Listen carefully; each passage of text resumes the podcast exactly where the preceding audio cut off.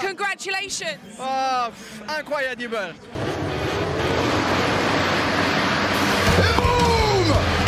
Jelly fights back. Loves to be aggressive, doesn't it? But in the future, happen something with you, will be a problem. Okay. I will be arrested. We don't need to shake hands. We are okay. Rossi runs him out! Rossi ran him out! There is going to be a race car.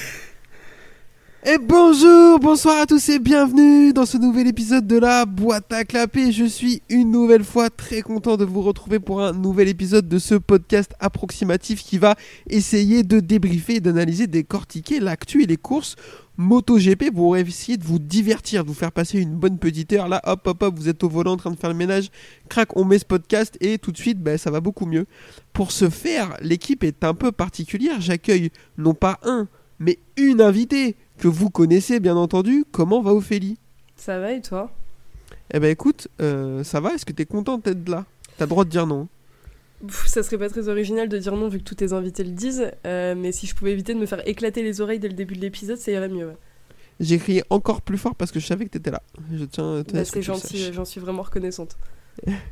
Euh, Maxime est habitué, il est là, comment ça va?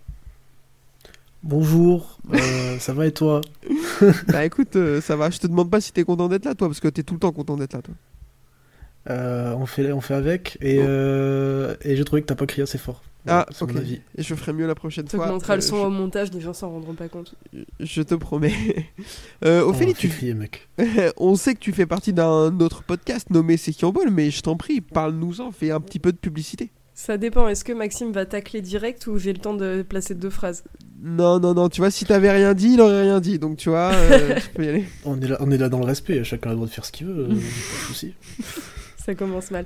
Euh, c'est qui en Paul, pour ceux qui connaissent pas, c'est un podcast qui existe depuis 2017, fondé par euh, Cyril et Stéphane, qui sont euh, du coup euh, les, deux euh, ancêtres du podcast. Si vous passez par là, je vous fais des bisous. Et on est six actuellement officiers chez qui en Paul, ce qui est limite pas assez vu le nombre de courses qu'on a dans la saison. Et on débrief un peu comme vous, mais c'est totalement différent, on va pas se mentir, on est un peu moins marrant, j'avoue. Toutes les semaines, toutes les semaines dans l'épisode, et à côté de ça, on fait aussi un peu pas mal de hors-série qui sont des interviews, des épisodes qui sont où on va à la rencontre de pilotes, etc. Donc, donc voilà. Eh ben, merci pour cette présentation. On mettra les liens, euh, même si forcément si vous connaissez la boîte à clapper, vous connaissez c'est qui en Ophélie, ça va de pair en général, mais pour euh, la seule personne qui connaît pas, on mettra les liens sur euh, Je les pense réseaux que sociaux. les gens ils connaissent surtout qu'on est relous tous les deux. Hein. Oui, je pense que c'est ça surtout. Euh, je vous propose qu'on attaque dans le gras tout de suite et qu'on parle de news parce qu'il s'est passé énormément de choses depuis le dernier épisode, euh, notamment des transferts. On va commencer gentiment avec enfin Pedro Acosta qui, ça y est, est annoncé en MotoGP chez GazGaz à la place de Paul Espargaro. Il sera donc chez Tech 3 et sera le coéquipier de Augusto Fernandez. Ça traînait depuis un moment, ça jouait un petit peu au chat à la souris avec les médias, notamment Pedro Acosta qui finissait par dire au début il disait j'ai un contrat pour la MotoGP, après il disait ah en fait je sais pas trop. Ça y est, fin de la langue de bois. Paul Espargaro lui se voit attribuer un rôle de pilote d'essai euh, un peu bizarre, wildcard. euh, on sait pas trop ce que dans quelle tournure exactement ça va prendre pour lui. Ce qui est sûr, c'est que son guidon de titulaire revient à Pedro Acosta, le crack qu'on attend depuis deux ans déjà.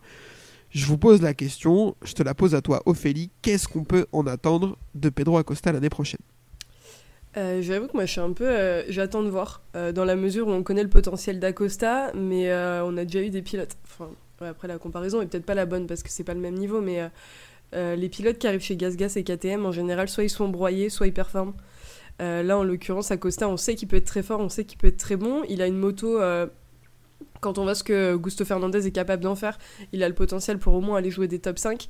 Euh, donc il va falloir attendre de voir aussi avec toute l'adaptation euh, toute l'adaptation sur la moto. Mais je pense que d'ici la, mi-saison on pourra le voir au moins dans les top 5 euh, aller rivaliser avec des Ducati dès sa première année je le vois mal. Tu vas aller faire des petits podiums etc mais, en tout cas ouais au moins des top 5 Euh, Maxime, je te pose la question à toi aussi, qu'est-ce que tu attends de Pedro Acosta l'année prochaine sur cette gaz-gaz Ah, je sais pas trop, Euh, c'est assez compliqué parce que du coup on disait que. Enfin, Ophélie disait que c'est soit ça réussit, soit ça réussit pas chez Gaz Gaz. Euh, mais j'aimerais euh, qu'on se rappelle qui c'est le dernier qui a bien marché chez eux. On va pouvoir Voilà. Et, et quand on voit hein. Fernandez et quand on voit Fernandez Garner qui sortent une saison relativement correcte quand même en, en moto 2 sur la même moto, hein, c'était déjà la Triumph etc qui marchait très très bien, ils ont eu beaucoup de mal à s'adapter, bon c'était pas la même moto. Euh, Fernandez on dira qu'il a eu un peu moins de mal cette année mais c'est quand même pas euh, flamboyant, il a fait 2-3 bons résultats mais bon. Après c'est pas forcément un tram d'Acosta, euh, on verra bien ce que ça dit l'année prochaine, je sais pas trop quoi- à quoi m'attendre. Je suis assez mitigé pour le coup. c'est un peu flou. C'est dur de se projeter, je trouve. Ok, alors moi je vais vous donner mon avis sur Pedro Acosta. Je pense que c'est un giga crack, ça je le dis depuis assez longtemps. Je vais pas revenir là-dessus. Euh, moi en plus, je trouve que la KTM progresse, progresse. Alors que oui, tu le disais Ophélie, elle est pas du tout au niveau de la Ducati. Mais je trouve qu'elle progresse vraiment beaucoup. Euh, notamment avec l'arrivée du châssis carbone. Alors je pense que les gaz-gaz en auront peut-être euh, pourront peut-être l'utiliser L'année prochaine. J'espère- J'espère en tout cas. Euh, mais moi j'en attends beaucoup. Moi je, je colle, je pense que, que c'est une victoire l'année prochaine, Pedro Acosta. Ah, mais Je une le vois victoire sur une saison, tu vois. Enfin, moi, je le vois mal aller rivaliser plus que ça dans la mesure où les Ducat, t'as quand même Pecco, on va pas se mentir, qui est très fort, t'as Martin, et surtout, on va se retrouver avec Marquez devant. Marquez, il va en avoir rien à foutre, il va pas chercher à comprendre. Acosta, il lui ouvrira pas des portes s'il y a besoin, tu vois. Donc, Non, quand t'as mais- t'as des Ducati avec euh, sur 8 pilotes, bah, 8 très bons, euh, je le vois mal aller rivaliser sur des podiums. Tu vois, peut-être une fois dans la saison, mais. euh, après, peut-être que je me trompe totalement, hein, mais euh, comme tu le dis, hein, des Garner, des, Fer- des Fernandez, euh, c'était pas des petits mecs euh, random et ils s'en sont pas sortis. Alors, une Ouais. mauvaise moto peut briser un pilote. hein. Regarde la, carrière- enfin, la saison de Marquez cette année. Oui, il y a eu la blessure, etc. Mais la Honda, il est pas pour rien non plus, tu vois. C'est sûr, mais euh, alors oui, je le vois pas rivaliser sur l'année. Je le vois pas jouer un top 5 au championnat. Euh, parce que la moto est un peu faible, et etc. Mais rien que jouer une victoire sur l'année, enfin, s'il prenait une victoire sur la saison en, tant que rookie, je trouve que ce serait invraisemblable. Euh, je fouille vite fait dans ma mémoire. Le dernier qui a gagné une course en étant rookie, bah, c'est Brad Binder en 2020. Euh, mais avant ça, ça doit dater. Donc ce serait assez incroyable et je pense qu'il est capable de le faire. Alors oui, sur la longueur, ce sera compliqué, il va falloir s'adapter. On sait que c'est compliqué, vous l'avez dit tous les deux. Mais mais c'est un. Mais, mais je pense que euh, un des premiers soucis, déjà, c'est pas forcément lui, la moto, ça va être l'équipe. Euh, je sais pas euh, comment on peut quantifier ça en moto. C'est assez compliqué, on n'a pas forcément accès à beaucoup de choses, mais, euh, mais l'équipe est faible. On peut dire ce qu'on veut. Gas Gas Tech 3, ça gagne jamais. enfin. Ouais. et, ça, et ça a jamais gagné. Donc, euh, déjà, pour accéder à une victoire, en plus en étant rookie, en plus sur une KTM,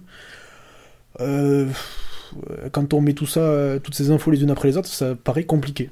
Euh, ça paraît compliqué. Après, on a face à nous un potentiel crack générationnel, donc euh, on peut s'attendre à tout. Et aussi en sachant que la KTM, euh, alors, ça a l'air de pousser dans le bon sens, ils ont l'air de bien comprendre comment ça marche et les évolutions qu'ils amènent à chaque fois apportent vraiment un plus. Mais dernièrement, KTM, ça a été un peu up and down, quoi. Une année c'est bien, ils progressent dans le bon sens, et l'année d'après ils sont capables de complètement passer à côté de la moto et, et faire quelque chose de d'avoir vraiment un tréteau complet quoi. Donc malheureusement euh, je pense que lui euh, sur les trois dernières années euh, où on l'a vraiment vu, il n'y a pas trop de doute à avoir. Je pense qu'il a ce qu'il faut, mais ça va être plutôt ce qui va être autour de lui quoi. Après, tu soulèves un point intéressant, Max, aussi au niveau de l'équipe. C'est qu'il y a eu, je trouve, une gestion sur son arrivée qui était assez perturbante dans la mesure où, dès le mois de juin, Acosta, il avait dit si à partir du mois de juin, enfin, des histoires de contrat, mais si en juin il n'y a pas d'infos, je monte en MotoGP, peu importe où. Et euh, il y a quand même, Gascas a attendu que Marquez soit en mode euh, bah, j'irai pas chez vous pour dire qu'il va venir. Et je pense que le côté euh, ça pousse à la porte aussi. euh, faut faire quelque chose d'Acosta parce que si Honda il y a une place qui se libère et on fait rien de lui, faut quand même aller le récupérer. Enfin, ils ont pas montré, euh, je trouve, toute la volonté de l'avoir. à l'inverse d'Acosta qui lui voulait vraiment monter en MotoGP, tu vois. Donc, est-ce que te Ouais, retrouver dans une comprends. équipe qui a pas autant de d'euphorie à te recevoir, du moins d'un point de vue euh, médiatique et visuellement, enfin visuellement de nous ce qu'on en voit, est-ce que ça va être la même chose au sein du paddock? Parce que on sait très bien que c'est pas, en termes de gestion de pilote, c'est pas les meilleurs teams et c'est ça peut aussi ne pas aider en à fait, euh, développer, tu vois. Gaz Gaz, euh, qu'ils soient contents ou pas, je pense qu'ils n'ont pas le choix déjà. Euh, Enfin, on va parler de Tech 3, parce que bon, Gaz Gaz, on s'en va un peu. Mais Tech 3, euh, ils ont juste pas le choix, donc euh, contents ou pas, euh, ils devaient être très contents, mais ils étaient surtout tributaires de ce que KTM allait faire de, de, de- des, des pilotes quoi. Donc et ben, ils font avec ce qu'ils ont. Ils ont du, mat- ils ont du matériel de l'année, mais, mais ils n'ont pas le choix sur les pilotes quoi. C'est Ouais. c'est parti. Clairement. bon, après, comme Après, je pense que aussi le, le choix est logique. Enfin, euh, on se dit oui, euh, bon, ils sont peut-être pas très contents et quoi, mais euh, je pense que le choix, il y avait rien de mieux à faire. Euh, tu vois que Paul là, il arrive vraiment. euh, même le fait d'être libéré, de plus savoir ce qu'il va faire l'année prochaine, il fait pas un week-end euh, sans cesse, même voire nul. Euh, je sais pas s'il tombe pas deux fois. Si. Euh, il est pas trop mal sur, il est pas trop mal sur les qualifs, mais en course il chute quoi. Mm. Euh, donc. euh, Moi, je suis étonnée, je suis étonnée qu'il annonce pas qu'il prend sa retraite, tu vois. Pour le coup, euh, avec la saison qui vient de se taper, euh, c'est pas. Je l'attendais pas. Enfin, là, pour le coup, c'est un peu une pré-retraite ce qu'il fait, mais euh, c'est assez étonnant euh, qu'il l'annonce juste pas en disant c'est bon, j'en ai marre, je me casse, quoi. Ouais, après, après c'est pareil, euh, quand tu vois le nombre de blessés qu'il y a par saison, tu auras des opportunités. quoi. L'année prochaine, à mon avis, il va peut-être rouler plus que de raison. Quoi. Parce que je suis pas sûr que Pedrosa soit dispo pour faire des remplacements sur blessure. De toute façon, on l'a vu que non avec Folger. Donc, ben, quand tu vois ce que Folger fait, ben, t'as un remplaçant pour 4 pilotes euh, qui sera Espargaro. Donc, euh, je, je pense qu'on le verra peut-être plus d'une fois l'année prochaine. Ouais. J'espère pas pour eux, mais. euh, De toute façon, la question, des pilotes remplaçants, la question des pilotes remplaçants, c'est un truc qui va se poser encore plus l'année prochaine. Donc, euh, C'est pour ça qu'au final, peut-être que KTM a pas, pas trop mal géré son truc. Parce qu'au final, ils se retrouvent avec 4 pilotes compètes, et en plus, ils vont se retrouver avec un cinquième pilote qui, lui, sort tout juste. Encore pas trop mal la main, enfin, sera encore dans le coup. On voit que sur, les, sur un tour, il est capable de, de faire ce qu'il faut. Donc, euh, si en plus, il alimente de certaines wildcards, euh, Euh, yes, euh, je pense qu'on a fait le tour sur le sujet euh, Gaz Gaz Acosta Paul Espargaro. Je vous propose qu'on enchaîne avec le gros transfert, la grosse annonce, la grosse bombe qui nous est tombée dessus. C'est celle oh, de waouh. Marc Marquez qui signe chez Grésini. Alors il avait signé, il avait annoncé qu'il partait de chez Honda. Euh, on avait peu de doutes, on se doutait qu'il allait pas aller en, en Superbike ou en WRC. hein. donc euh, il est parti euh, chez Grésini, chez son frère avec une Ducati. Ça a été annoncé officiellement, maintenant c'est sûr. Je vais pas y aller par quatre chemins, messieurs, dames. Ophélie, je te pose la question. Moi, je me suis noté, est-ce que c'est courageux ou pas? Mais de manière plus générale, comment toi, tu as vu ça et comment tu vois ça, euh, ce, ce transfert de Marquez qui, qui, qui quitte le team et la moto qui, sur laquelle il est depuis 10 ans maintenant déjà, est-ce qu'il faut faire semblant d'être surpris? Parce que ça, ça fait vraiment des semaines, tu vois, qu'on nous dit ah là là, mais où est-ce qu'il va aller? Frère, il reste une place chez Grésini, tu veux qu'il aille où en fait? Il va pas virer les pilotes des autres teams pour aller s'installer. Euh, moi, je suis assez. euh, C'est un peu la fin d'une ère euh, pour Marquez quand même. Euh, la fin de Honda, enfin tout ce, truc qu'on peut connaître et qui fait, enfin 10 ans. euh, je pense que c'est presque, enfin oui, c'est clairement la moitié de, la durée depuis laquelle je regarde le MotoGP, donc forcément pour moi ça, ça fait quelque chose. Mais je pense que ça va faire un gros, un gros changement chez Honda, un gros changement au sein de l'équipe aussi. Ça va être, sachant qu'il part pas avec son équipe, son équipe pour la plupart reste chez Honda, Santi etc reste là-bas, donc. euh, ça a l'air d'être un peu euh, une bombe et encore une fois moi je trouve ça fou euh, qu'il y ait ce côté effet bombe alors que vraiment si nous dans notre canapé on le sait pourquoi ils sont surpris tu vois mais euh, mais après par contre le côté euh, sortie de zone de confort euh, pardon enfin euh, la zone de confort euh, là il y, a- quand même c'est plus il va dans une zone de confort je pense. Il va euh, oui dans un team où il va avoir une nouvelle équipe donc forcément il y a des choses à apprendre il y a des choses à se réapproprier mais il va sur une moto qui fonctionne. Et en fait euh, Marquez sur une moto qui fonctionne c'est un Marquez qui gagne. Donc sortir de sa zone de confort je pense que c'est le confort humain et, et en termes d'équipe mais pas pas en termes de moto et pas en termes de compétitivité. Donc c'est c'est un peu euh, facile pour moi entre guillemets pour lui de d'aller chez Grésini et c'est une bonne chose hein. je critique pas du tout son choix à un moment donné faut aussi euh, faire les choses pour euh, pour être heureux quand tu fais ce sport donc il a bien fait mais mais le sortir de sa zone de confort je trouve que c'est vraiment une vaste blague Vas-y, Maxime, je t'en prie. Bah, c'est plus pas une question de zone de confort, je pense que c'est surtout une zone de plaisir. quoi. oui c'est ça Euh, Peut-être en- en- enfin passer, enfin, je sais pas, les mecs qui partent sur euh, 20, 22 courses à l'année, euh, je sais pas combien de temps ça représente, mais euh, dans ta vie de tous les jours, euh, c'est c'est pas négligé quoi. Le mec va. C'est toujours été un mec habitué à gagner, euh, il- ça doit lui ronger le cerveau d'être dans cette situation-là. Donc là, un peu moins parce qu'il doit avoir l'esprit un peu plus léger, mais non, non, c'est retrouver du plaisir. euh, courageux, non, parce que courageux ça aurait été de rester sur Honda. Euh, de rester avec la marque qui t'a amené tout en haut, euh, faut pas oublier non plus. Enfin, ils lui ont tout donné.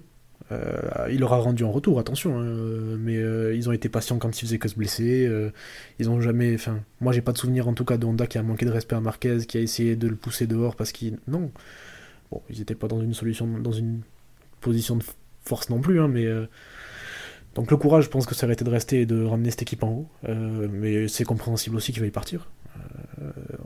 Pas à sa place, on sait pas ce qui se passe, donc. euh, Puis on sait pas Donc combien voilà. de temps il va rester encore en MotoGP. Hein. Enfin, pour le coup, euh, tu Enfin, sais, ça peut aller très vite. hein, Une mauvaise chute. euh, ouais, c'est ça. hein. La, dipl- la diplopie, elle est toujours dans un coin, on l'oublie souvent, mais avec les gamelles qui se prend, moi je suis déjà encore étonnée que euh, ce soit pas redéclenché depuis, tu vois. Il a pas, On il a pas est- fait des grosses grosses. On n'espère pas euh, très clairement. Euh, bon, je vais pas euh, revenir là-dessus, je vais pas vous paraphraser. Je suis assez d'accord avec tout ce que vous venez de dire. Donc, euh, pas de malaise, courageux, pas du tout, ça c'est sûr. Zone de confort, bah, comme tu dis, Ophélie, plutôt un confort humain, etc. Mais pas un confort sportif. hein. Là, il trouve un confort sportif, je pense. Même si je pense que c'est pas si simple que ça à, faire Mais comme il, choix. il en retrouve un. Ouais, ouais, ouais. Il en retrouve un, c'est important pour gagner en fait. Ouais. Les gens sont là, ils s'offusquent presque, genre ouais, zone de confort, rien du tout, nanana, enfin, il, il- ben, il faut au moins ça pour gagner, enfin, ça paraît Mm. logique quoi. Mais par contre, Ouais, chez ouais. Grésini, ils doivent être comme des oufs de recevoir, euh, de recevoir le, mar- le frère Marquez, tu vois, et, euh, et je pense qu'ils vont tout mettre en œuvre pour que ça se passe bien. Moi, ce qui me fait peur, c'est plus pour Alex Marquez, à quel point il va être euh, relégué au second plan, alors qu'il performe pas trop mal sur la Grésini cette année, tu vois. Ouais, Oui, alors moi, Alex Marquez- maintenant, il va être, euh, eh, Alex- oh, ça va, euh, Alex Marquez, c'est pas mon petit frère, je m'en bats la race. Bébé à bord, il va continuer à se faire rentrer dans le cul et vas-y, reste à ta place, on s'en bat les. ça a toujours été Non, comme ça. hein. il va encore, encore une nouvelle fois vivre dans l'ombre. Enfin, ça va accentuer cette impression qu'il a de vivre dans l'ombre de son frère, je pense. Après, mais ça, bon. eh, ça veut rien dire. Hein. Imagine, euh, enfin, il, il peut aussi faire sa place. Ils peuvent très bien faire 1-2. Oui. Et on sera très bien aussi. euh, mais ce qui est bien pour Grésini, par contre, c'est que. Enfin, Grésini va Ah. peut-être jouer un titre mondial. Hein. Allô Et puis euh, surtout là, Grésini, je pense que quand il, il toque à la porte de quelqu'un pour essayer de récupérer un sponsor ou de l'argent, c'est beaucoup moins difficile qu'il y a deux ans, je pense. Et par contre, je suis Alors, très c'est peut-être les sponsors de- qui toquent à leur porte, du Ouais. coup. Hein. Je suis ultra curieuse de voir avec quel sponsor il va partir et quel sponsor il va, il va laisser là-bas, tu vois. Mais Estrella Galicia. Bah, ça, évident. je pense. non, mais t'imagines. Estrella Galicia, euh, Alpine Star, euh, Red Bull, euh, tout ce que tu veux. enfin. Ouais, mais t'imagines Repsol qui décide de se casser d'Onda et de partir avec Marquez? Ils Ça serait annoncé quand même. non. Ouais, ils l'ont annoncé, mais ça aurait été dingue. Ça aurait été fou. Ah Et bah. par contre, c'est euh, Pertamina qui bouge, je crois. Non, pas Pert. Per- euh, c'est- euh, Pertamina, ils partent avec la Merde. VR46. Enfin, ils arrivent avec la Ouais, VR46, ils remplacent euh, Mounet euh, chez eux. Ce qui est d'ailleurs assez, euh, assez étonnant dans la mesure où euh, tous les sponsors, il me semble, sont, ouais, qu'ils sont tous euh, indonésiens euh, chez Grésini. Et que là, Pertamina, ils sont indonésiens. Il y a quand même la question qui s'est posée de se dire est-ce qu'ils vont aussi aller euh, euh, faire les sponsors pour euh, Grésini? Ce qui serait assez drôle quand même d'avoir du coup le même sponsor chez Grésini et à la VR46. Bah, je pense qu'il y a peut-être plus de place pour eux hein, chez Grésini. hein.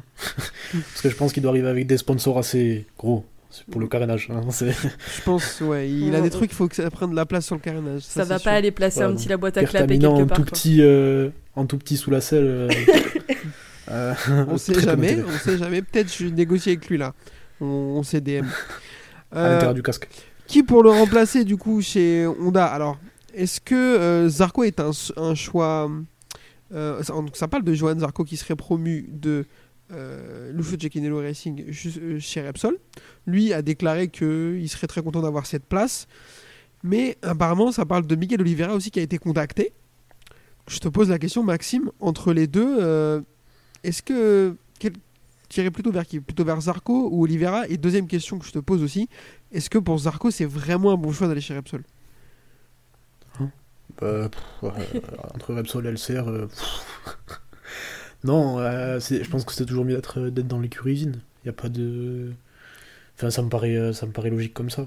Euh, surtout que je pense qu'il y aura une grosse remise en question chez Honda euh, après le départ de Marquez, les mauvaises performances dernièrement. Enfin, dernièrement, pas que dernièrement, mais les mauvaises performances globales depuis un certain temps. Ça, malheureusement, c'est pas Euh, garanti. hein. La remise en question chez les Japonais, c'est pas.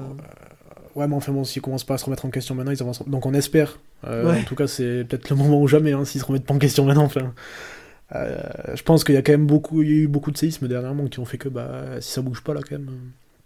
Bon, bref, en tout cas, ce serait beau pour lui, je pense, de faire partie de ce projet-là. Euh, t'arrives, tu vas arriver peut-être dans une, dans une écurie usine qui va être en, je sais pas comment on peut dire ça, en émulation euh, totale. Donc ça peut être vraiment euh, stimulant comme projet. Euh, après, euh, est-ce qu'il va bien s'en sortir Ça, euh, je sais pas. Euh, J'ai des doutes. Et, euh, et par rapport à Oliveira, pour finir de répondre à tes questions, euh, pour être honnête, autant l'un que l'autre, ça m'emballe pas tant que ça. hein. Et pas, je trouve que les, ça manque un peu de peps. Il manque quelque chose, tu vois. Tu perds Marquez et tu te retournes vers Zarco, vers Oliveira, c'est. Ah, c'est lisse, hein.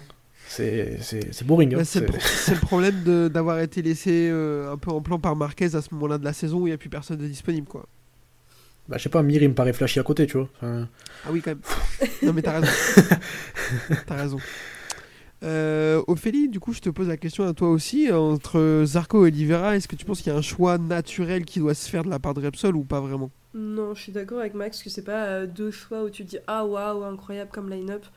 Euh, après, je suis pas d'accord avec Max euh, sur le fait que ça serait mieux pour Zarco d'être dans un team euh, officiel, dans la mesure où pour moi, encore une fois, euh, Zarco pour moi c'est le j'appelle ça le pilote pétanque. Tu vois, c'est euh, le pilote euh, qui se prend pas la tête et qui a pas trop envie. euh, Enfin, qui est très nature peinture et ça colle pas avec l'image d'un team, d'un team officiel.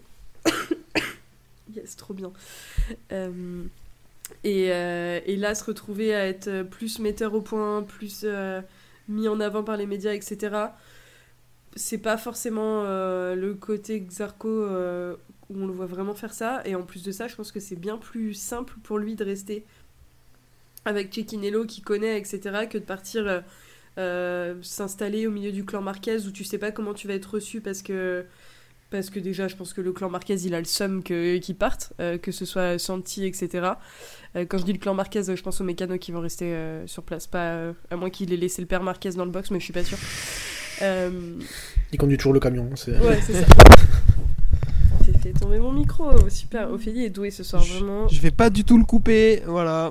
c'est pas grave On adore. Euh, mais ouais, enfin, moi je, je vois pas. euh, L'un ou l'autre, ça me vend pas du rêve. Et franchement, pour Zarco, euh, quitte à être sur une moto qui gagne pas, reste dans une moto où on va pas venir te faire chier, quoi. Pour, Alors. pour- Vas-y, Maxime. Non, mais je voulais te poser la question du coup, parce que on dit. euh, Enfin, moi je pense que Zarco ça lui fera du bien, au contraire. Euh, un, un challenge comme ça. euh, Parce que je pense qu'il est un peu dans le, creux. Il est sur une continuité où il n'arrive pas à avancer au final depuis quelques années. Où il fait les mêmes saisons à répétition, une demi bien et une demi pas bien. Pour grossir les traits. Hein. Euh... Mais t'as Oliveira en face. Est-ce que tu penses qu'il a plus de qualité, toi? Je sais pas ce que t'en penses. Moi, je pense que le, le seul atout qu'a Miguel Oliveira par rapport à Johan Zarco, c'est son âge. Euh, il est un peu plus jeune. Et du coup, si tu essaies de te projeter un petit peu sur euh, du futur et du moyen terme, tu as plus envie peut-être d'aller sur Miguel Oliveira que sur Johan Zarco. Et surtout que quand Johan Zarco, il a une toute petite expérience de pilote officiel, elle s'est vraiment très mal passée. Alors, est-ce qu'elle peut être prise comme une valeur de référentiel sur l'état d'esprit et le niveau qu'il a maintenant? Ça, j'en suis pas sûr. Mais ce que dit Ophélie, je trouve est assez pertinent dans le sens où euh, il y a peut-être plus de chances de le voir euh, s'épanouir naturellement dans une petite équipe, un truc un peu familial, etc., que dans un gros rouleau compresseur qui est Honda Repsol. Euh, Alors, sur le principe, je suis d'accord avec toi, Maxime, dans le sens où quand un pilote a le choix, il doit tout de suite aller vers l'équipe officielle. C'est, euh, en plus, c'est l'équipe la plus prestigieuse du championnat. Donc, tu as forcément envie d'y aller. Mais dans les faits, je trouve qu'il a un tempérament qui peut-être va sans doute plus coller. Il marche vraiment beaucoup au mental, Johan Zarco. Il a vraiment besoin que tout soit aligné, tout soit dans le bon sens, tout aille vers lui, etc. Et, et je suis pas sûr que la pression d'un team officiel ce soit fait pour lui. Peut-être que je me trompe et j'espère me tromper parce que j'ai vraiment très envie de le voir avec la combi orange. Mais euh, quand il dit que oui, lui, ça l'intéresse et tout, ça me fait un peu peur. Mais quand il dit que ça l'intéresse, je pense que euh, ce si- qui l'intéresse aussi, c'est le chèque qui va avec, tu vois.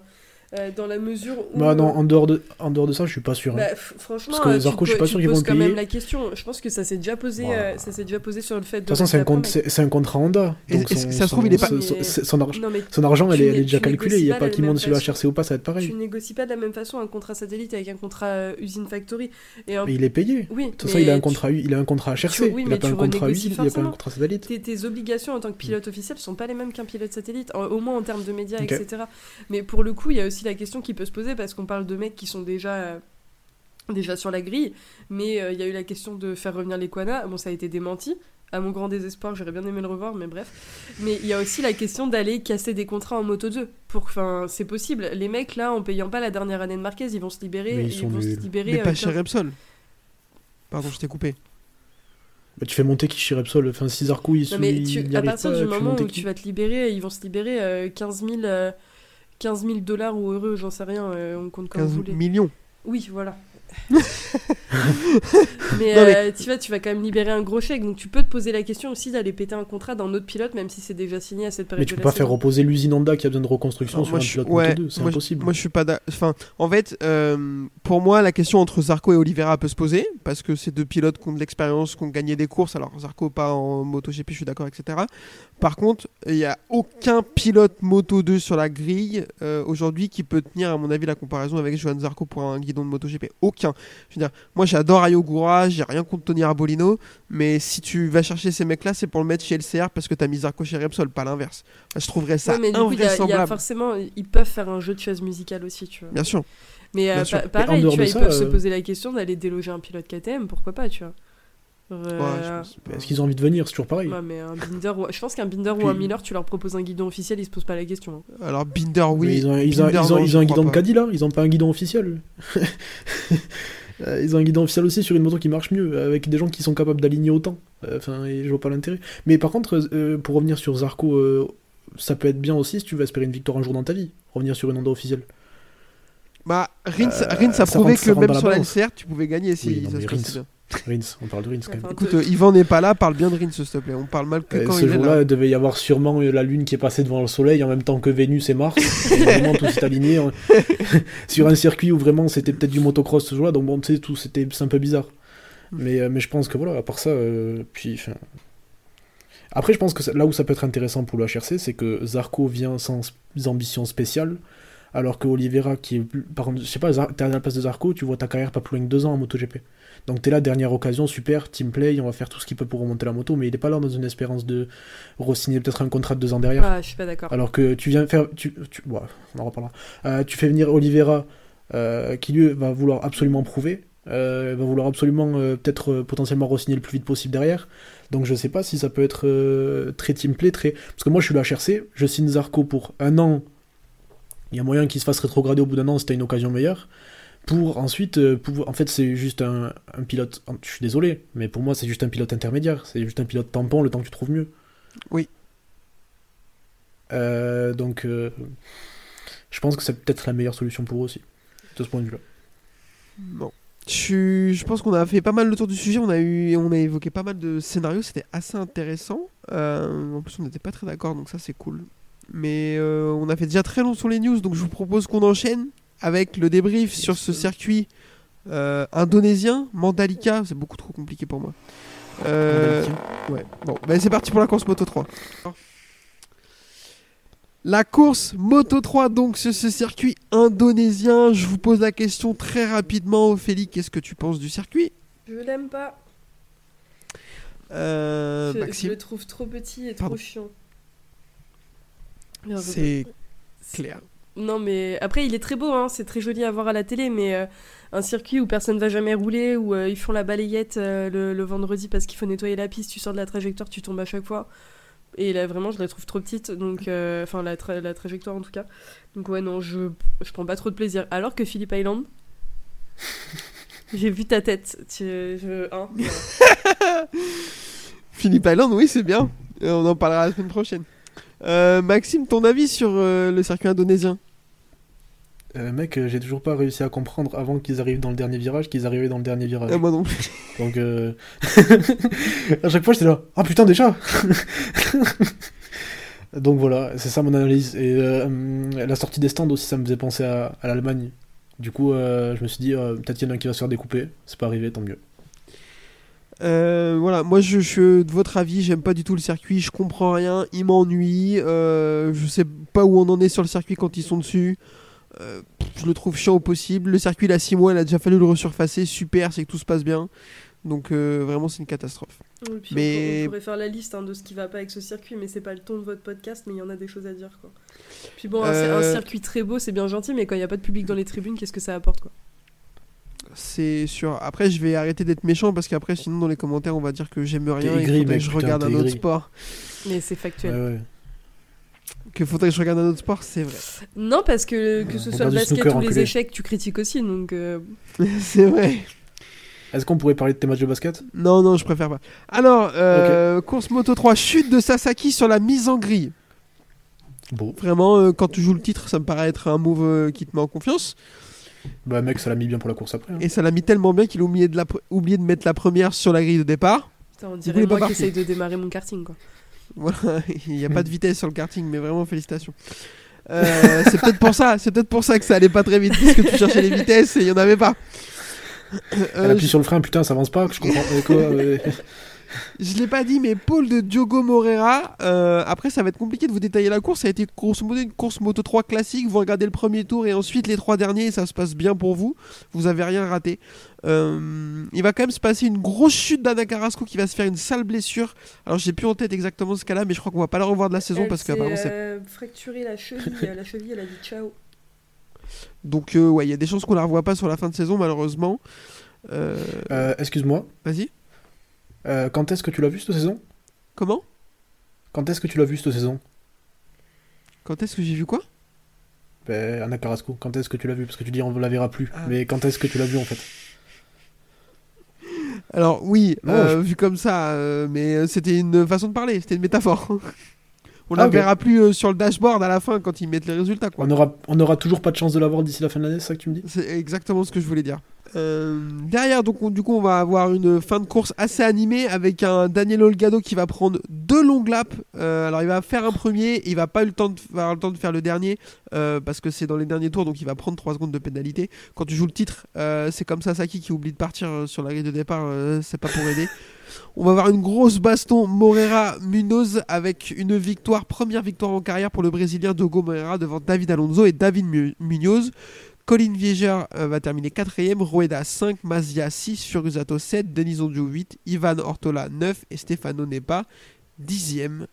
Euh, Qu'est-ce que vous avez à dire sur cette course? Ophélie, je t'écoute. Euh, cette course, bah, elle était beaucoup trop tôt déjà. Euh, Il y a un moment donné, faut arrêter. hein. Moi, j'ai plus l'âge de me lever aussitôt euh, pour des courses. Euh, non, c'était très cool de voir Morera, euh, Morera capable de se battre pour la première place, sachant que c'est un pilote euh, qu'on attendait, enfin, en tout cas de mon côté, pour lesquels j'avais beaucoup d'attentes en début de saison, parce que je trouve que c'est un pilote qui a du potentiel, et au final, sa saison était un peu, un peu compliquée et vachement en. Donc là, de le voir gagner, c'est cool. Après, comme tu dis, bah, Sasaki, ça, c'était c'est un peu euh, c'est un peu un move à la con quoi. Euh, c'est dommage pour lui. Et pareil pour Olgado euh, en fait euh, tu coupes la piste une fois d'accord va faire ton long lap mais en fait comment tu fais pour t'en taper un deuxième quoi? C'est enfin il y a des points il y a des points. Pareil que le premier coup. comment? Tu recommences pareil que le premier ouais coup. mais tu vois en fait c'est vraiment euh, une erreur à la con et, euh, et c'est vraiment une erreur de de, bah, de de jeune entre guillemets pour moi. Et euh, c'est ce qui fait que tu vois, avec ce type d'erreur, je me suis dit, ouais, en fait, c'est peut-être pas plus mal qu'il reste une année de plus en Moto 3 pour, euh, pour faire ses preuves et qu'en Moto 2, il se serait fait bouffer, tu vois, parce que je pense que mentalement, il y a un truc, euh, on n'y est pas encore. Après, il est, il est très, très fort et moi, je suis très chauvine là-dessus, j'ai très envie de voir le team gagner, tu vois, mais, euh, mais je trouve ça dommage. Maxime, un petit mot sur cette course Moto 3 ou sur le classement général, ce que tu veux? Euh, Olgado est un peu dramatique, mais il va quand même euh, saccager la course de Mazia par acquis de conscience quand il voit qu'il a un dernier long lap, et ça c'est quand même intelligent de sa part. hein. Mec, il fait un freinage à la, un freinage, euh, un freinage à la Onjou, euh, vraiment où il freine euh, 56 mètres exactement plus tard que tout le monde, et il va faire un putain de bloc pass sur Mazia, mais vraiment histoire qu'ils finissent bien loin. Euh, donc les deux finissent loin, ils limitent les dégâts au championnat grâce à ça. Alonso solide. Euh, je crois que sur les six dernières courses, c'est trois victoires, un- une troisième place. Ouais. Euh, il se replace en tant que contender sérieux pour le général. hein. Je pense que pour les titres, enfin, Il a 29 il y a points. certains, certains ont l'air d'être plus solides. Par exemple, Mazia. Enfin, ça paraît logique. Le mec, ça fait 4 ans qu'il est là. Enfin, il paraît plus armé pour jouer le titre, mais euh, mine de rien, un peu naïvement, euh, tous les week-ends il est là, hein, enfin surtout les derniers. Donc euh, ce serait intéressant à suivre, euh, parce que s'il le prend au nez à la barbe de tout le monde, euh, ce serait quand même beau. Et t'as quand même, Yes. euh, petite précision quand même, dans ton, ton podium, là, dans ton top 5 de ce week-end, il y a quand même trois rookies dans le top 5. Donc c'est que vraiment Ouais. c'était très serré ce week-end. Surtout que Morera. Viegère est solide, hein. Comment? Viegère est solide aussi hein, sur les dernières courses. Ouais, à peu près à mais même moment, il ils ont eu- On, a- place on- du on coup, les a vus apparaître à partir de Silverstone, je pense. Mm. Euh, Alonso gagne et Vie- Vierer passe la course euh, une bonne quatrième. partie devant et on se rate un peu la fin. Euh, mais depuis Silverstone, les deux ils sont, ils sont bien. Ouais, ouais, bien, mais... c'est bien pour l'année prochaine. mais vraiment, Ve- Verrer, pour le coup, il a vraiment toujours la place du coup à finir quatrième. Quoi. Ah, mais c'est constant, c'est bien, c'est quand même positif. Euh, au classement, Mazia est en tête du championnat avec 209 points devant Sasaki 193, Olgado 192 et Alonso 189. Donc ils sont encore 4 à pouvoir euh, remporter le championnat. Alors mathématiquement ils sont plus, mais ils sont 4 à être vraiment dans le coup. Mais Mazia a l'air d'avoir un coup d'avance entre guillemets, je trouve, euh, parce que il est, c'est le plus intelligent, le plus régulier et quasiment le plus rapide aussi. Donc ça devrait, ça devrait bien se passer pour lui, sauf catastrophe, je pense. Je vous propose qu'on enchaîne avec la course Moto 2, à moins que vous ayez quelque chose à rajouter. Non, parce que mes stats t'intéressent pas à chaque fois. C'est pas, c'est Eh pas ben, votre écoute. podcast. Écoute, tu sais quoi T'as voulu, euh, dis-les nous. Voilà, maintenant t'es là, tu l'as dit, dis-les nous. Non, mais quand même, faut quand même préciser que Moreira devient le premier Brésilien depuis Alex Barros à, à gagner, euh, à gagner dans la catégorie, tu vois. Genre euh, Alex Barros. Quoi. Dans très intéressant. Voilà, dans sa petite carrière, c'est pas rien de remplacer Mais Alex je- Barres dans un classement. Mais tout à fait. je- Barros, il a gagné en MotoGP. Euh, ouais. Ouais, Bah oui, il a gagné en 2005 à 2005 au Portugal. Ouais, il y en a un qui gagne en MotoGP, un en Moto 3. Ouais, mais bon, il n'y a pas beaucoup de Brésiliens, tu vois, donc euh, ils font comme ils peuvent. C'est vrai, C'est ça. c'est vrai. Ils sont plus au foot. Alors là, Euh, Allez, on enchaîne tout de suite parce que sinon on va dire n'importe quoi avec la course Moto 2. C'est parti. Course Moto 2, toujours sur circuit indonésien, ça n'a pas changé. Avec une pole d'Aaron Canet. Alors, ça, on l'a pas vu venir. C'est son highlight de l'année. Incroyable. Euh, premier virage, accrochage entre Alcoba et Lopez. C'est les Avengers. J'ai l'impression qu'ils se sont réunis, tu sais.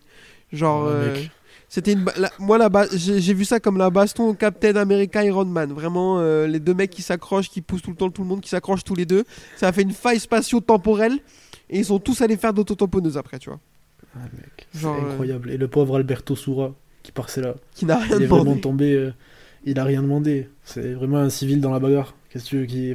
Lui, normalement, on le voit pas en plus. Donc, euh, je savais même pas qu'il était là. C'est ça qui est beau. On découvre, on découvre des gens au fur et à mesure. Merci hein, à ces deux artistes qui nous font découvrir des gens. Euh, derrière la course va être complètement ennuyeuse pour une course moto 2 classique. On va juste avoir Ogura qui va faire tomber Philippe Salache va prendre un long lap. Pour ça assez mérité on est d'accord. Mais devant Acosta va passer Canet dès le début de la course et s'envoler vers la victoire et le titre. Euh, il va remporter la course devant Aaron Canet et Fermin Aldeguer, Jack Dixon 4ème, Manuel Gonzalez 5, Arbolino 6, Chantra 7, Garcia 8, Roberts 9 et Sam Lowe 10ème.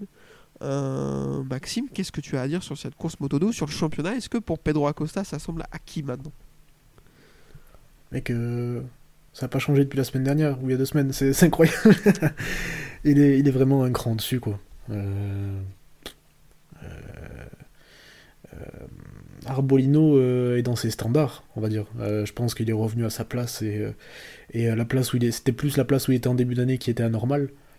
Euh, il est revenu à ses standards où il fait des qualifs pas ouf, des bons départs et un rythme de course moyen. Ah, voilà, c'est donc ça la conclut. Euh, et puis euh, non, c'est bien, c'est bien que Acosta monte du coup, euh, parce qu'enfin il aura peut-être euh, des vrais rivaux. Euh, c'est bien. Hâte que les jeunes de Moto 3 montent un peu aussi.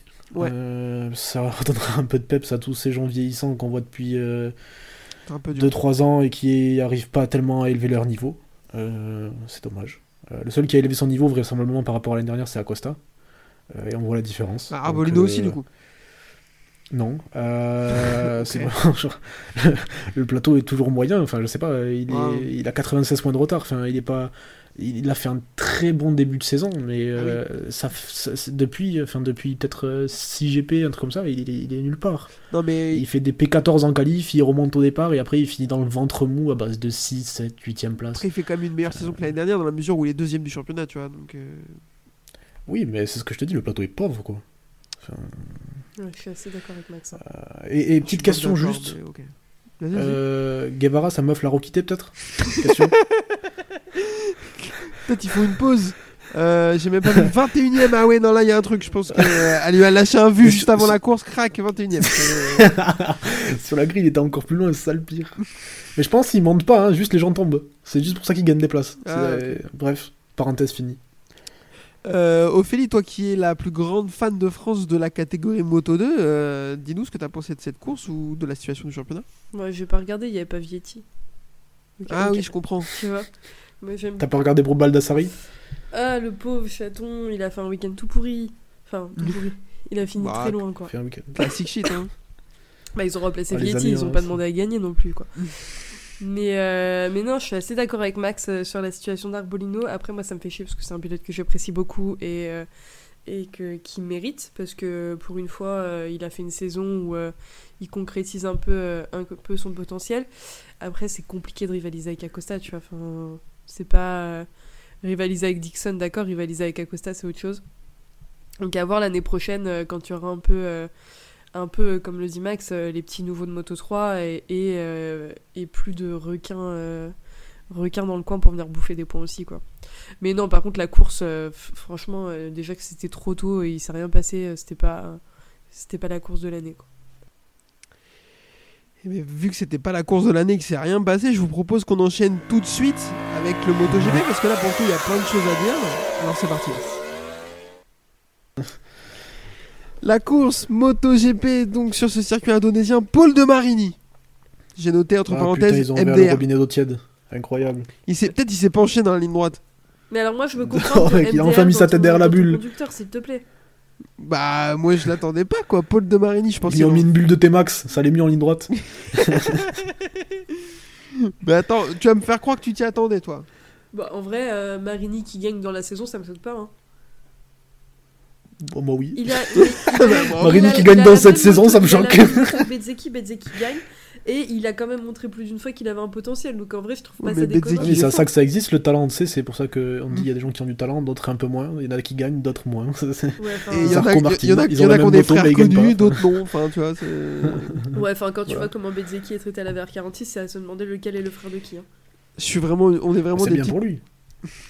On est vraiment des ordures parce qu'on a passé notre saison à dire que Marini faisait une belle saison et tout. Donc. euh, Non, pas oui, ici. non, sauf toi, fait, toi, tu tu peux, pas, tu peux pas être sympa avec la VR46 à partir du moment où je suis là, tu vois. Ça, ça ne marche pas. Je peux toi. pas être. Alors non, ce n'est pas du tout euh, inhérent à ta présence. Je, je peux pas être sympa avec la VR46 tout court. Euh, voilà, moi. euh, euh, Putain, c'est incroyable. Est-ce que Marco, Marco Bezzecchi, courageux ou pas d'être de pas être parti chez Pramac? Bah ouais. Oh, me lance pas sur le sujet. Euh, par contre, très courageux de rouler avec une clavicule dans le sac. Euh, on en parle vite fait. Euh, donc on, je fais- on peut faire un classement mental des pilotes qui ont roulé dans des pires états. Il n'est pas sur le podium, mais il se place là quand même. Bah, il s'est parti la gueule Oh, au champagne samedi soir et dimanche soir quand même pour oublier qu'il avait mal. hein. Oui. Alors ça, du coup, ça, c'est- par contre, c'est classique vers 46, à mon avis. Je pense que ça fume des grosses clopes et ça boit du champagne bien comme il faut. Pas Ah que ben, des reconduire, mon il faut choisir. mais, hein. Non, non, mais par contre, c'est vraiment une déclat qu'il a fait euh, après la sprint en disant euh, que, en gros, le champagne, euh, c'était un bon antalgique, même s'il était un peu chaud. Je, je, je sais pas quoi répondre à ça. Les deux pilotes vers 46 avaient la clavicule dans le sac, ils font tous les deux podium euh, à la, sur la sprint. Ça, c'était quand même un beau, une belle performance. Euh, donc du coup, Quartaro va partir 4ème et Johan Zarco 14ème. Le week-end, il va être catastrophique pour Johan Zarco, on va le voir. Euh, la sprint, alors je vous la fais vraiment rapidement. Victoire de Jorge Martin qui va être sur un nuage. Euh, il va partir 4ème, euh, non 6ème je crois. Euh, Full DT, le couteau entre les dents. Tout le monde a dit sur ce circuit on peut pas dépasser. Lui il a commencé, il a fait la sprint, il leur a dit comment ça les gars on peut pas dépasser sur cette course, sur cette piste. J'en ai rien à foutre moi. Euh, Vignales va faire une super course mais va s'effondrer euh, sur la fin, euh, pute de pneus. Il va se faire passer par les deux vers 46. Quartaro va terminer 5ème et Zarco 12. Espargaro va faire tomber Brad Binder. On attend toujours la pénalité de Aleix Espargaro. voilà. Euh, alors je vois les gens me dire oui c'est un fait de course, oui bien sûr que c'est un fait de course, il doit pas être pénalisé. Sauf que ça fait 3 ans qu'on les pénalise les faits de course, pourquoi lui il l'est pas? Je ne comprends pas.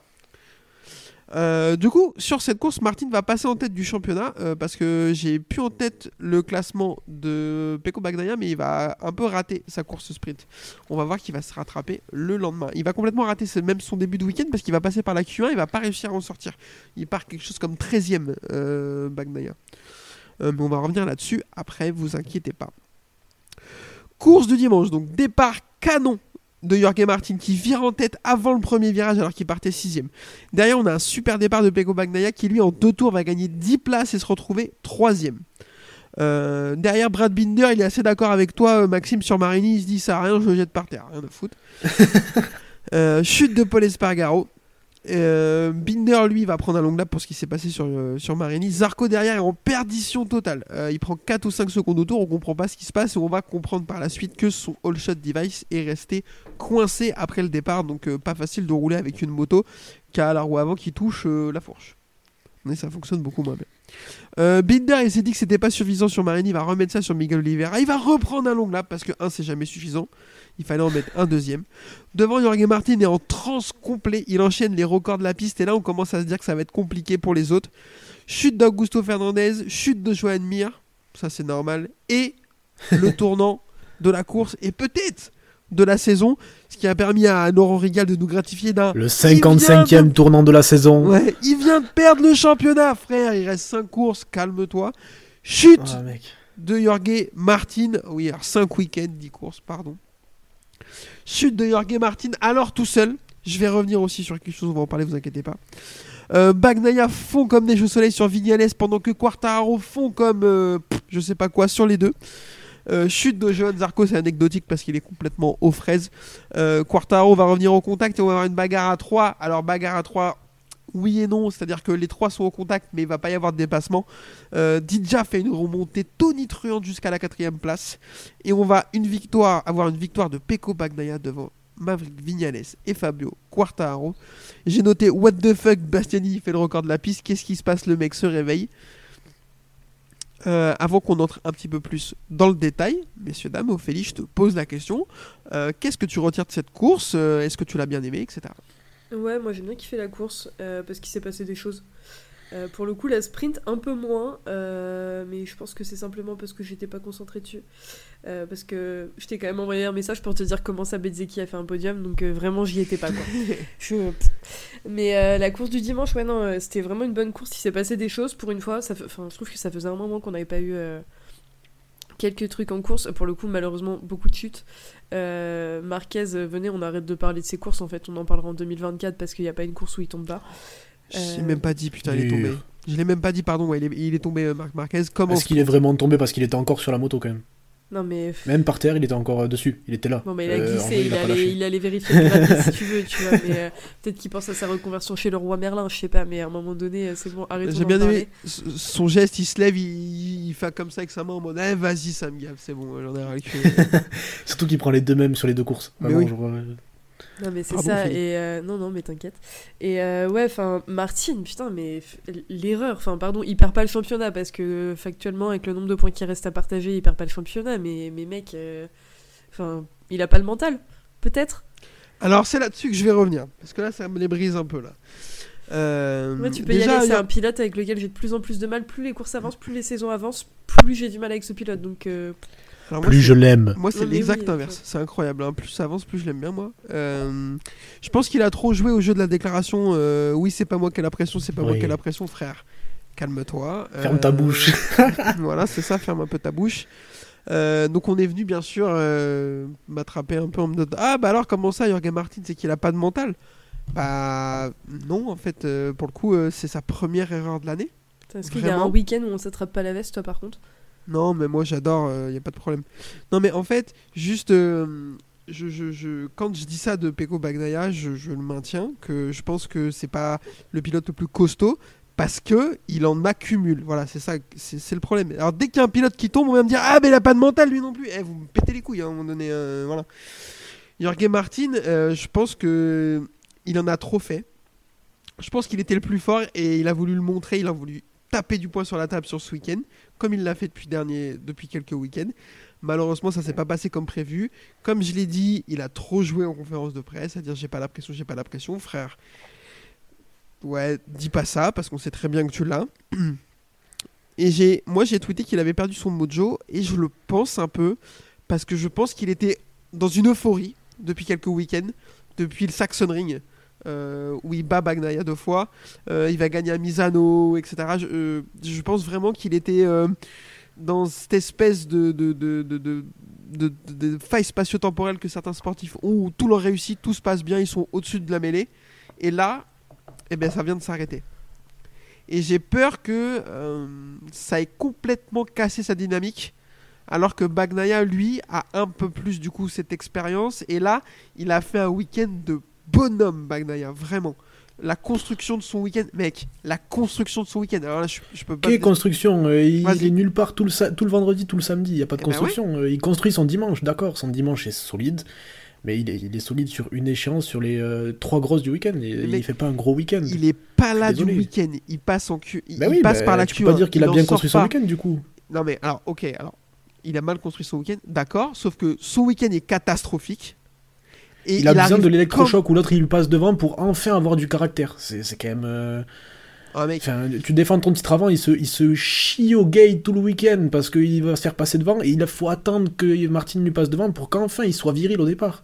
Putain, attends, le départ qu'il fait, mec, c'est incroyable. mais oui. Les deux premiers tours, c'est fou. Mais fais ça toute l'année, t'écrases le championnat.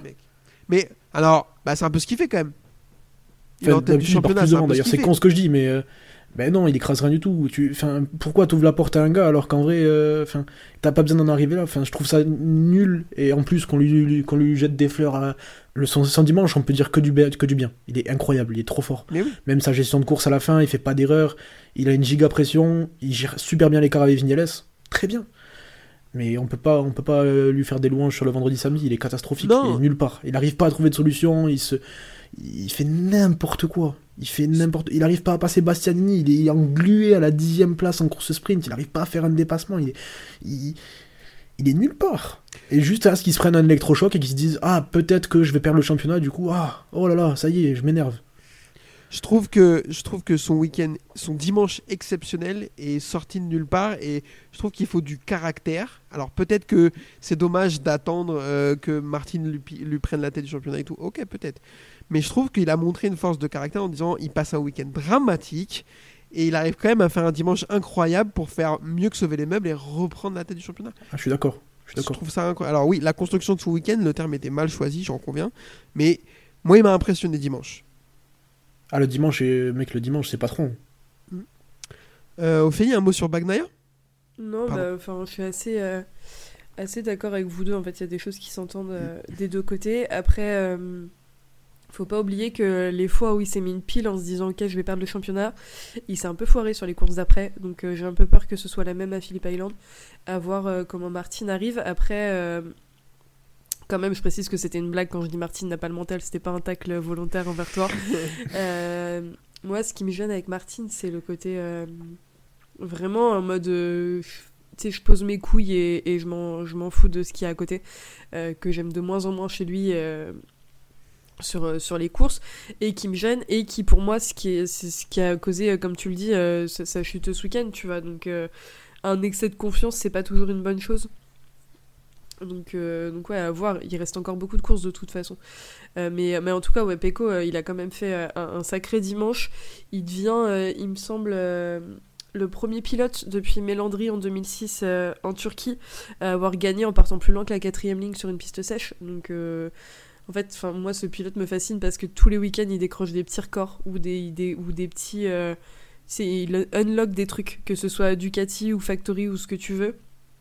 Il y a toujours un truc avec ce pilote, même quand il commence un week-end pas ouf. Donc, euh, donc ouais, et puis, euh, et puis je pense que son geste en fin de course, il me semble que t'en as pas parlé, mais son geste en fin de course où il faisait signe en mode euh, vas-y, je vous entends plus les détracteurs, c'était vraiment, euh, c'était vraiment un, un beau geste euh, dans la mesure où il a un peu. Il a un peu prouvé euh, que merde à la fin quoi. Enfin, il est là, tu vois, et c'était un beau geste envers les médias, euh, aussi les médias français, je pense, parce qu'il s'est fait bien tacler tout le week-end euh, pour dire regardez, vous m'enterrez, mais en fait, euh, je suis encore là, donc euh, moi, je serais pas, enfin, franchement, je serais pas étonné de le voir gagner le championnat, tu vois, s'il continue comme ça. Moi, je les C'est call. euh, J'ai presque l'impression. Vas-y, vas-y, pardon. Non, pardon, non, mais je voulais juste dire que je l'avais call le vainqueur du championnat et ouais, son geste, je trouve. Enfin, je sais pas, moi, je, je, je vais pas me, je vais me répéter, mais ouais, son dimanche, il m'a vraiment impressionné. Vas-y, Maxime. Bah, c'est- j'ai l'impression que c'est le. C'est le genre de mec qui peut faire un geste comme ça et le week-end d'après être cata. Ah bah oui. Ça veut, ça, veut- ça veut tout et rien dire. C'est. j'ai- Ouais, c'est ce, Ouais, que- ouais, c'est ce que je dis. Ouais, hein, ok, ben enfin, fais, fais- fais des gestes. Fais des gestes pour après dire en conférence de presse, il faut un peu moins parler. Ouais. Il est, il est, il est mid. Mais ça, Genre, il est mid sur son caractère. Genre, autant t'as Martin qui est trop et dans. euh, mec, on dirait Lorenzo. Mais, mais suis- Martin, c'est le, le clan Espargaro. Enfin, c'est le clan Espargaro, hein, vraiment. On peut, on peut pas se louper. Hein. Alex Espargaro, Jorge Martin et un peu Fabio de temps en temps. Vraiment, Ah, merci, euh, voilà, merci, merci. Non mais c'est vrai. Enfin, il y a, je, je défends Fabio sur plein de Mais choses. ça fait parce partie qu'il y après, a des hein. trucs sur lesquels on C'est les champions, mec. Ouais, mais ça fait partie, mais vas-y. euh, Enfin, si c'est pour finir comme Lorenzo euh, qui limite balance son casque parce que Martin y tombe et le mec il est pas content parce que c'est un Italien qui va gagner. c'est son bro. Non, euh, vas-y, euh, c'est bon. euh, Lorenzo, mais euh, à un Lorenzo, moment il a une plus grosse euh, carrière que tous ses bisous, donc. euh, non, mais, Non, mais moi, je- Lorenzo, toute la carrière qu'il peut avoir, tout le respect qu'il faut avoir pour lui, euh, moi il me sort par le nez. Et en fait, d'avoir des pilotes qui deviennent comme lui, je trouve ça imbuvable, tu vois. Enfin, vraiment. Enfin, C'est ce un qui fait un donné- championnat, c'est ce qui fait que c'est beau. Ah ouais, C'est que t'as envie de leur mettre mais- des claques, mais c'est. Ouais, enfin, Je je, suis préfère, d'accord, moi, je préfère j'adore. quand c'est Biaggi qui se prend des claques, tu vois. Ah, je Lorenzo, préfère- je vraiment, préfère euh, avoir- je préfère je préfère avoir train de se 14 casser la Lorenzo que- barre, tu vois. Je, pré- je préfère avoir 14 Lorenzo que 14 Bagnaia, euh, Didier Antonio et tout ce que tu veux. Oui, non, mais ah, tu vois, Lorenzo, en fait, c'était inté- Autant rouler en moto. Lorenzo, Enfin, du coup, on bruit, dévie complètement le sujet, mais Lorenzo, c'était intéressant quand il était sur piste, quand ça se bagarrait avec, ma... avec Rossi, quand ça s'envoyait des tacles et tout. Là, le mec, il est chez lui, juste il fait des tweets pour dire Oh là là, euh, Bagnaia. On enfin, parle pas de Lorenzo maintenant, ça n'a rien à voir. Oui, mais moi, je te parle de on peut maintenant. parler en de ses performances de danse aussi, tant qu'on y est. c'est là, euh, tu vois. Ah bah oui, mais ça n'a rien à voir avec le débat du coup. Enfin, Mais c'est c'est- c'est ces mecs-là qui font le panache d'un championnat. C'est c'est là que ça crée des rivalités. ça- C'est là qui fait que ben, à 4h50 du matin, tu te réveilles pour voir la qualif et pour voir s'il va finir devant ou pas. Tu vois. Mais euh, moi, aller, aller chez. Spargaro, j'adorerais le voir se battre pour le championnat parce que j'adorerais le détester. hein, vraiment, euh, tu vois. euh, Mec, ses tweets, ses tweets 15 minutes après la course ou dans le parc fermé, il va récupérer son portable pour lâcher un tweet. Alors bâtard, vas le dire maintenant Il, appelle, il appelle sa mère avant, quand même. Euh, C'est beau. T'as parlé de Fabio qui fait partie de ce clan de gens que tu trouves insupportables. C'est le moment où on s'engueule? Oui, c'est le moment où on n'est pas d'accord du tout, Allons-y. mais pas de malaise. euh, moi, on peut, on peut en parler. Euh, du coup, il fait un super week-end. Ça, on peut pas lui enlever. Qualifié quatrième, cinquième en sprint, troisième en course. Euh, meilleur rythme de la course derrière Jorge- Martin. Il avait un rythme incroyable en fin de course. Il remonte plus de 3 secondes sur euh, Pecco Bagnaia. Il va plus vite que Bastianini sur la course? Ouais. Putain. Ah ouais, non, mais il avait deuxième meilleur rythme de la course derrière euh, Jorge Martin. Donc vraiment incroyable. euh, donc c'est un super week-end. Après, voilà, ce qu'on va surtout parler, c'est cette déclaration. euh, de, derrière, qui va, il va dire, grosso modo, euh, euh, je l'ai plus en tête. Putain, ça y est, je bug. Il va dire, Que c'est voilà, le jour que où il j'aurai- aura une bonne moto qui pourra se battre pour le titre. il va dire voilà le jour où j'ai une, bonne- une bonne moto je me battrai je me battrai je me battrai tous les jours pour la victoire euh, je sais ce que je vaux blablabla je vais pas aller la voir vous allez la vous l'avez en tête il y a pas de souci Euh, Maxime je veux bien que tu nous parles de ce que tu penses alors pas forcément d'un déclave du week-end de ce que tu veux par rapport à Quartaro Mais ça va être un de ses week-ends les plus solides de la saison déjà, je pense. Ouais. Euh, dans la perf globale, euh, régularité, etc. Je trouve ça bien, parce que même dans sa construction de la course, il sait qu'il a un bon rythme, il se fait...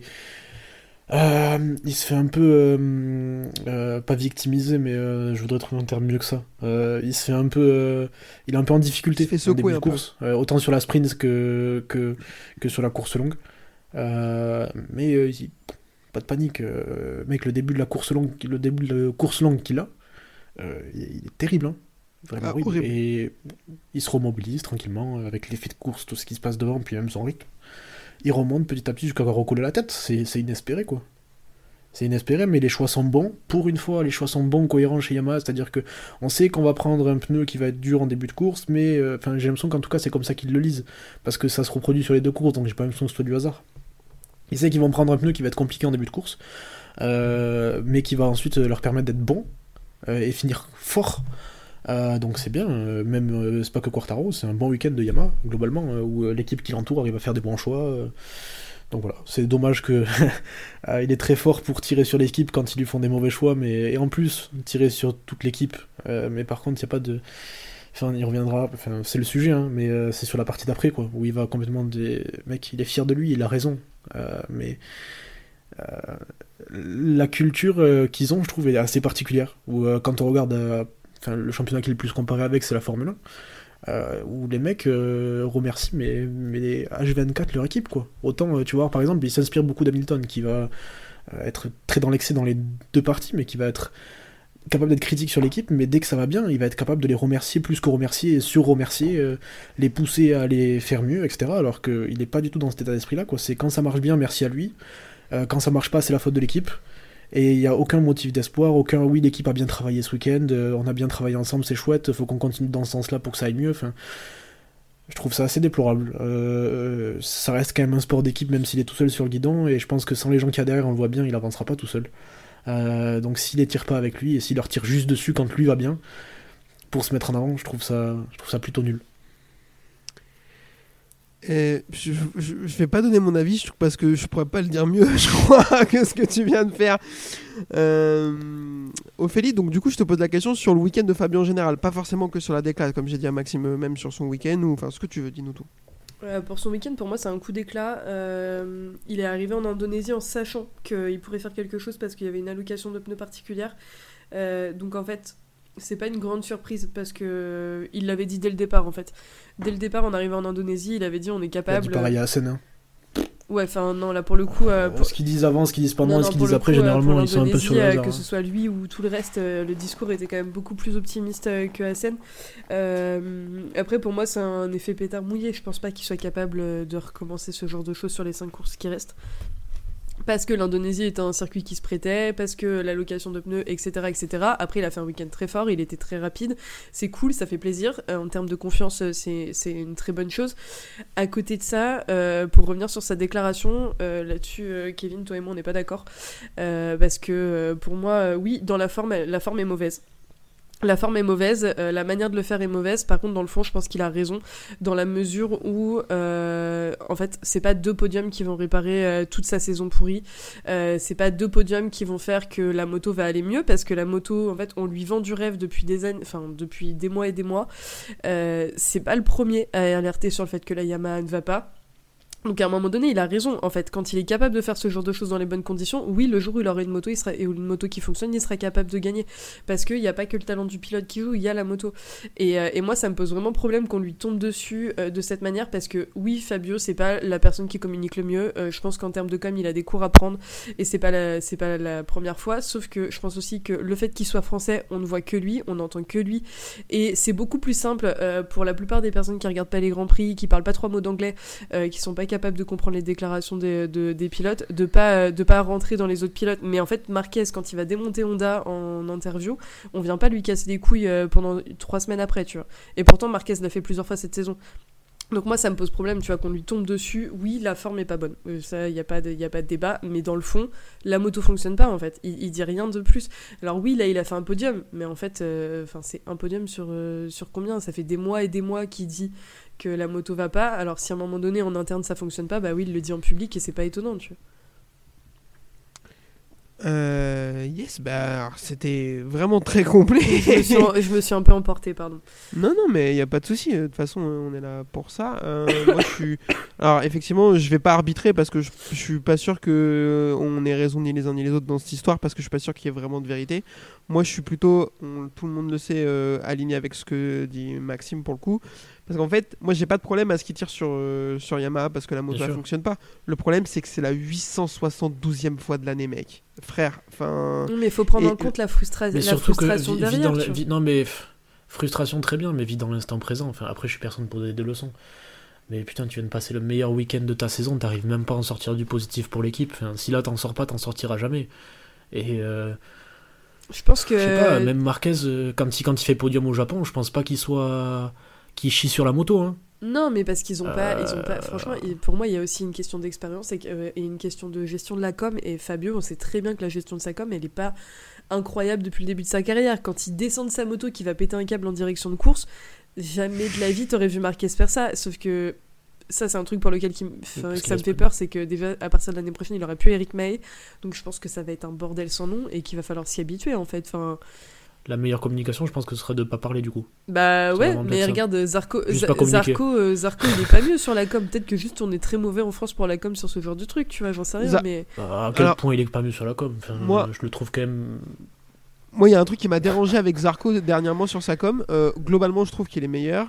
Euh, mais là, il y a un truc qui m'a dérangé, c'est des classes sur euh, Cecchinello, tu vois. mais oui. On dit...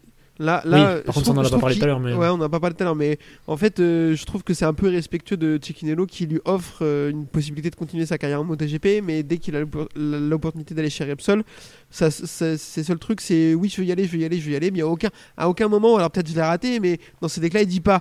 Ah euh, ouais bah ce serait quand même bien de rester chez Cecchinello mais si j'ai l'opportunité pourquoi pas? Non non c'est il est il... Mais surtout que c'est bête. Parce que imagine, il monte pas au HRC au final. Bah oui Enfin, la gueule des relations. Enfin, Ouais, tu vas, tu vas savoir, tu te retrouves avec un mec qui aurait aimé être ailleurs. Enfin, c'est sûr Mais je pense qu'il y a vraiment un côté euh, omniprésent de la com des Français parce qu'on est français et qu'on on s'est mis en bien avant. sûr. Et euh, c'est pas pour cracher sur les médias, mais à un moment donné, les, les perches sont tendues à chaque interview. Que ce Ça, soit. Fabio, que ce soit Zarco, mais surtout avec Fabio. Et ils savent que tu, enfin Fabio, tu mets une pièce dans la machine et c'est bon, c'est en route, tu vois. Ça aide pas non plus. Enfin, il- et- Ça fait 800 ans qu'il est là, il doit bien le savoir. oui, mais, Je- je je alors je suis d'accord. Non mais je suis d'a- je suis d'accord avec toi. Après c'est le jeu et ben, eux ils sont là pour ça. hein, donc euh, pff, Ça doit malheureusement pas être les seuls médias à faire ça. On peut dire qu'il c'est les Français, faut mais qu'il apprenne à dealer avec ça quoi. Ouais, mais c'est un truc qui s'apprend aussi, tu vois. Ça se trouve les Espagnols ils sont pires. Mais pas Faut lui mettre hein. les doigts dans les côtes. Alors, alors, alors. Mais moi, pour le coup, ça me pose vraiment problème qu'on lui tombe autant dessus. euh, Enfin, tu sais, il y a toujours l'aspect très euh, visibilité qu'on a de plus en plus, que ce soit entre, euh, les médias, Insta, ce que tu veux. euh, on laisse des gens faire des stories post-course, il ferait mieux de se taire et d'aller manger McDo. Tu vois, donc. Juste, il y a ça et tout est exacerbé et je pense que ça aide pas non plus. Et t'auras toujours le clan euh, Fabio, plus grand pilote de l'histoire, euh, Zarco, deuxième plus grand pilote de l'histoire. On fait un bisou à cette personne incroyable euh, qui nous a envoyé ce message. Et euh, les autres qui vont dire c'est vraiment un sale petit con. En fait, il n'y a pas d'entre-deux où tu vas te poser la question de la frustration du pilote, la gestion de la com, etc. En fait, il y a tellement de variables qui rentrent en compte que ça joue aussi, tu vois. Et bien sûr, mais. Non, mais je, je- après, Euh, j'entends. Je je tes trouvais, je trouvais, je le trouvais mieux, euh, je le trouvais mieux depuis euh, quelques courses. On en avait parlé d'ailleurs, ou euh, je crois, je sais plus. Et, euh, et juste, putain, euh, sur certains week-ends, t'arrives à dire bon, mais c'est pas grave, on passe outre. Là, t'arrives enfin à être bien et t'arrives, t'arrives quand même à. Enfin, je trouve que ça a pas de logique, c'est dommage. Il devrait bâtir là-dessus au lieu de détruire l'équipe. Enfin, Ouais, après, c'est facile de donner des leçons, tu- on n'est pas dedans, t'as Tu raison. vois, il se retrouve Mais, dans euh, une situation où il voit qu'il est capable de gagner avec une moto ou c'est un tracteur. Qu'est-ce que c'est quand la moto c'est pas un tracteur, tu vois? Ouais, mais Est-ce qu'ils arriveront à sortir autre chose qu'un tracteur aussi? Et après, faut Moi, aussi, je pense- euh, enfin, Pardon. pardon. Kevin, je te coupe la parole, mais euh, je pense qu'il y a aussi un message qui est pas forcément destiné qu'à son team, mais à l'usine au-dessus, tu vois. Aux mecs qui prennent les décisions et qui, sont, qui bloquent pour faire avancer les choses. Parce qu'on sait très bien Ouais, que. Mais à part les- le détester en fait. Bah Enfin, ouais, mais en fait. est-ce que, avec est-ce la que, alors, on va leur se mettre dans tu notre, vois. dans notre position. T'es dans l'usine. Tu vois que tu travailles pour ce gars-là. Alors, Ouais, mais c'est mais sans gars-là déconner. qui vous ramène de la thune, tu vois. Mais qui te ramène de la thune ou pas Yamaha, ils vivent pas le MotoGP. Hein. Non, ils vendent des pianos, mais ça, c'est un autre débat. Euh, pour conclure là-dessus, je voudrais juste rajouter que attention à Fabio Quartararo euh, à l'arrivée l'année prochaine d'Alex Rins parce que en fait c'est bien mignon de cracher sur la moto etc et il a sans doute raison hein, il le sait mieux que moi euh, euh, que la moto elle va pas bien etc il y a pas de souci Euh, le problème c'est que là il a au- il, il est serein parce qu'il sait qu'il n'y a aucune comparaison possible avec son coéquipier parce que son coéquipier est claqué au sol euh, L'année prochaine, on lui file un coéquipier qui est capable de gagner avec un 103 SP, une course. Il l'a prouvé déjà. Ah, puis il aura faim. Qui va la dalle et, et qui est capable de faire gagner une moto, même si elle n'est pas bonne. Donc je, je- je peux vous assurer que si après 5 courses de, de, de championnat 2024, euh, Rins il a fait un podium et 3 top 5 alors que Quartararo il a fait le même début de saison que cette année, attention. Là, je pense que euh, ça a peu de chance d'arriver quand même. non, ça a peu de chance d'arriver, mais, mais ça peut mettre en, en exergue En euh, des problèmes autres que ceux que Fabio pointe du doigt depuis le début de la saison. Euh, mais on le souhaite pas, et moi, tout le monde me traite de hater de Quartaro, c'est pas le cas. Moi, je serais très content qu'il qu'il revienne, se remette à gagner des courses et à se battre pour le championnat, je demanderais rien de plus. quoi. Donc, Ouais, puis surtout qu'on est, on est, on est quand même, je pense, ou surtout toi, est promis à, à souligner quand il fait une bonne perf. Ouais. Euh, autant Bah sur le rythme de course ou quoi, on est là, on est souvent à dire oui. euh, Il a été bon, il a eu un bon rythme, pas de chance. voilà, quoi. Même si on le tacle sur ses sorties, c'est parce qu'il y a matière à quoi. Exactement. Je pense qu'on a rien à lui reprocher sur la piste. Ah non, ça c'est certain, ça c'est certain. Euh, messieurs dames, je pense qu'on a fait le tour. On a été très très long. euh, à moins que vous ayez quelque chose à rajouter. Non. Non. Putain, je suis étonné que vous me disiez non. Euh, bah du coup, je vous remercie tous les deux d'être venus. Euh, surtout toi, Ophélie, vu que tu étais invité. Merci beaucoup d'avoir accepté cette invitation. que surtout tu es mourante. Oui, aussi. ce que le- ce que l'enregistrement ne dit pas, c'est que j'ai fait l'enregistrement avec une bonne bronchite. On adore. Je vais pas couper toutes les fois où t'as toussé, donc tout le monde va le savoir. Euh, pas. tu peux, parce que vraiment, je pense que t'as 1h20 de moi qui tousse. Tu, vois. tu peux en faire une compilation. Ambiance salle d'attente. Sympa. Euh, merci beaucoup à tous les deux. Je vous rappelle pour nous écouter YouTube, Spotify, Deezer, Apple Podcast, blablabla, et nous suivre Twitter, la boîte à clapper, euh, Facebook, l'énergie du MotoGP et Ciel Bleu. J'ai créé un compte Ciel Bleu, euh, Blue Sky. Incroyable. Bah écoute, mec, c'est un nouveau réseau social. Skyblog. Non, ça a été créé par euh, l'ancien créateur de Twitter. euh, et du coup, c'est Twitter. Voilà. Mais Je jure, il a pris la monnaie et il a recréé Twitter après. Ouais. Et mec, c'est exactement Oh, ça. le. Là, il s'est fait voler la monnaie. C'est exactement ça. Euh, Donc du coup, euh, pff, il y a, il y a, j'ai 9 followers sur, euh, sur Blue Sky, donc euh, vous pouvez venir, il n'y a pas de souci. Euh, merci encore à tous les deux et je vous dis à la prochaine. Incroyable